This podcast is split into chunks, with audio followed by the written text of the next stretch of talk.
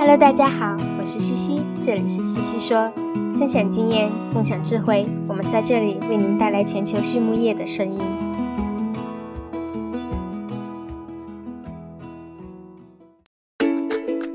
感谢西西说的合作伙伴们：APC 血浆蛋白全球领导者，帮助动物茁壮成长；大地汉克二十八年专注，为动物提供美味与健康；里兰动宝。让食品和伴侣动物不断丰富我们的生活。迪斯曼动物营养与保健助力畜牧业可持续发展，我们坐言起行。禾本生物专业酶制剂全球供应商，深耕生物技术二十年。康德全包膜凝聚未来，凝聚更多力量，释放更多能量。健明全方位营养专家，健明让明天更美好。太高动物营养创新。共赢未来。李兰动宝一家全球动物保健公司，通过提供创新型产品、专业知识和卓越服务，以预防和治疗食品和伴侣动物的疾病，为养殖户、宠物主、兽医、利益相关者和整个社会创造价值。凭借在动物健康近七十年的实践和传承。以及让食品和伴侣动物不断丰富我们生活的企业愿景，Alanco 致力于帮助客户改善动物健康，同时也对所在社区和全球社会产生深远的影响。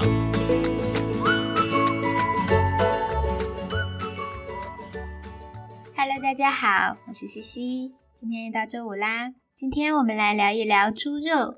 话说，大家在买猪肉的时候，都依靠什么标准来挑选呢？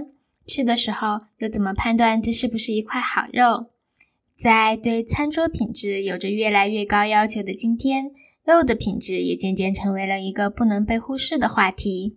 在动物科学专业里，就有一个专门的细分领域 ——Meat Science，把这块肉从科学的角度里里外外搞个明白。今天西西说的嘉宾就是一位肉质专家，他来自美国胜利食品集团肉品总监。Dr. Emily Arkfeld 博士，胜利食品集团是2003年由美国最大的几家独立猪肉生产企业成立，并于2006年开始运营的，每年加工600万头猪，是美国第二大的猪肉加工企业。今天我们就来听一听 Dr. Arkfeld 博士聊一聊关于肉质大家所关心的问题吧。那 Emily 是怎么进入行业的呢？她说呀。他是在美国 Nebraska 州的一个农场长大的。最初呢，是通过参加 FFA 的活动来接触到肉类科学。FFA 就是 Future Farmers of America，是专门针对对农业感兴趣的下一代，通过参与活动来培养和提高专业能力和领导力的一个组织。那么接触到之后，他觉得这是一个非常有意思的研究领域。从 Nebraska 大学本科毕业之后，他在爱荷华州立大学读了硕士。然后在伊利诺伊大学取得了肉类科学博士学位。毕业后，他进入胜利食品集团，从2017年开始担任肉品科学总监一职。那么，Emily 是怎么定义猪肉品质的呢？他回答说呀，这是一个很好的问题，但呢，它不是一个能简单直接回答的问题，因为品质本身就是很复杂的，它是由产品的最终用户以及他们所重视的质量来定义的。我曾经考虑过，到底什么是肉的品质，整理了一个清单。这可能可以代表我们的客户们，比如超市、餐饮行业以及消费者主要看重的方面。第一是食品安全，简单来说就是安全、有益、健康的食品。第二是加工的特性，有的客户会关注加工后肉类产品的 pH 值、脂肪含量以及持水力等。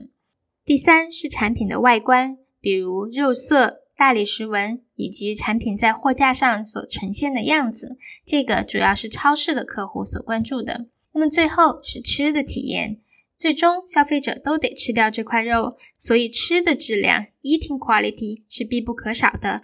比如说嫩度、多汁度和风味，而消费者的爱好就各不相同了。这在国家猪肉局的一项研究中得到了很好的证明。他们在二零一六年调研了五千多名美国消费者，要求参与者以自己的喜好对着电脑上的猪肉图片评分。有趣的是，他们发现，当价格不是考虑因素的时候，参与者的爱好各异，有的喜欢浅色的，有的喜欢深色的，有的喜欢大理石纹，有的不喜欢，是各有所爱。那么，影响猪肉品质最重要的因素是什么呢？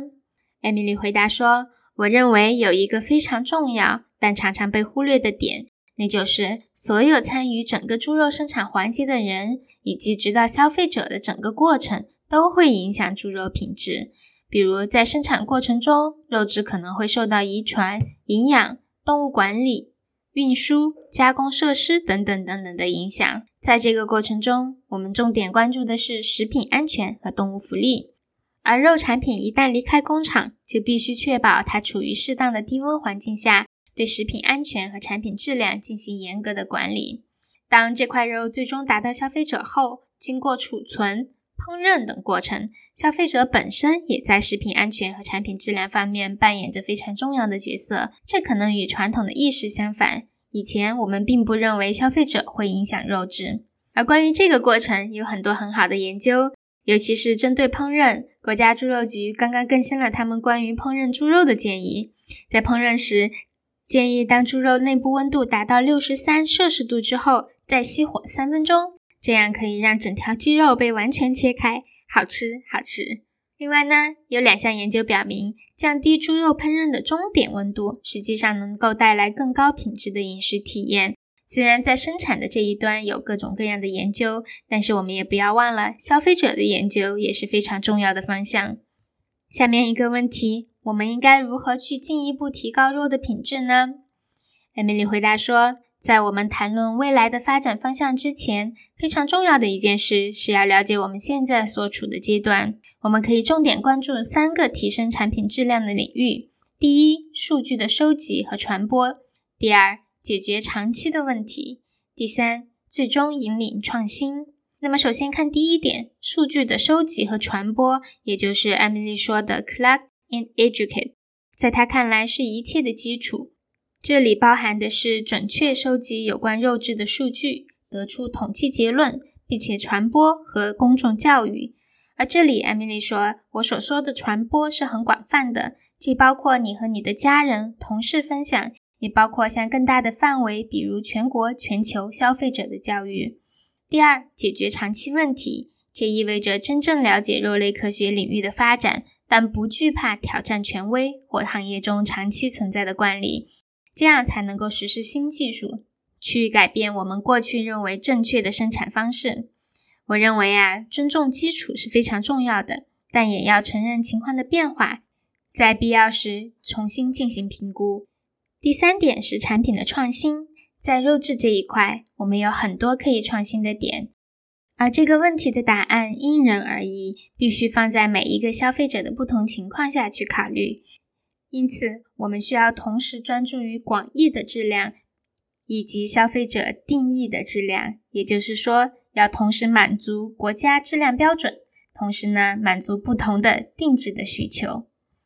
下一个问题，在美国，牛肉有一个肉质评级系统，您认为是否有必要对猪肉实施同样的评级系统呢？艾米丽回答说。这个问题非常好呀！我觉得问出这个问题，表明我们的产业在聚焦进步和关注质量。这个故事是这样的：话说，美国农业部在二零一七年提出要建立猪肉的评级系统，也就是 Pork Rating System。结果一经提出就引起了热议。经过多次讨论，在二零一八年，美国农业部就决定不搞了。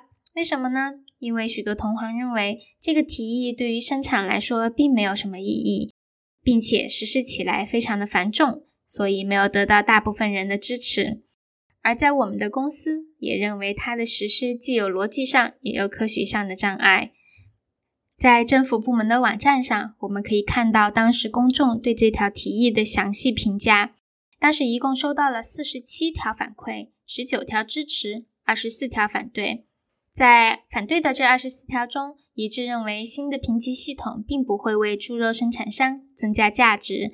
比如说吧，一些企业多年来一直致力于通过产品品牌化来提高产品的质量属性，而修订后的猪肉标准就将危及到这些努力。第二，如果对猪肉实施优质、优选和精选分类命名法，这个和牛肉是一致的，那么呢，可能会导致已建立的牛肉分级体系贬值。第三，担心实施标准后的猪肉标准不切实际，部分原因是，如果要维持今天的加工线速度，同时还要准确的评估猪肉质量，这个技术恐怕还不到位。第四。担心实施标准后可能会破坏现有的生产商、包装商的关系和既定的物流关系。第五，担心应用这个标准产生的任何溢价都不会抵消在工厂实施起来的成本。那么，Emily 在这里讲，从科学的角度讲呢，这个评级的系统的初衷应该是消费者能够获得更一致的饮食体验。比如说，我买的优质肉吃起来体验都应该是一样。但是呢，它的设计方式并不会最终实现这一目标。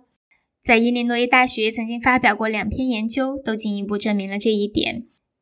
另外，艾米丽的博士研究也发现，猪里脊肉的质量并不一定能代表猪肉胴体中其他部分的质量。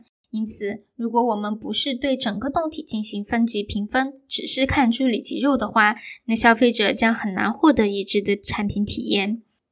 另一个问题是可重复性。这个评级系统是建立在主观评分的基础上的，而主观且可重复的度量标准，对于行业来说实施起来是非常非常难的。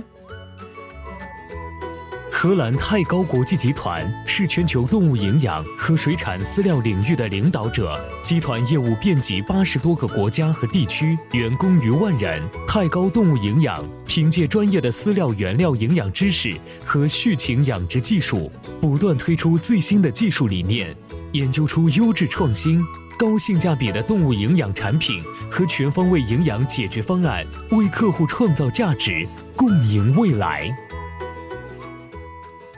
好，在采访的最后，艾米丽分享了她最喜欢的书籍。她推荐的这本专业书籍名字叫做《Applied Muscle Biology and Meat Science》，也就是应用肌肉生物学和肉质科学。她喜欢的这本非专业书籍叫做《Mistakes Were Made But Not By Me》，错不在我。很有意思的一本书，讲在科学的背景下了解为什么我们会有偏见，为什么我们会做出错误的决定。最后一个问题。您认为是什么使成功的行业精英与众不同呢？艾米丽回答说：“我认为有三个主要特征。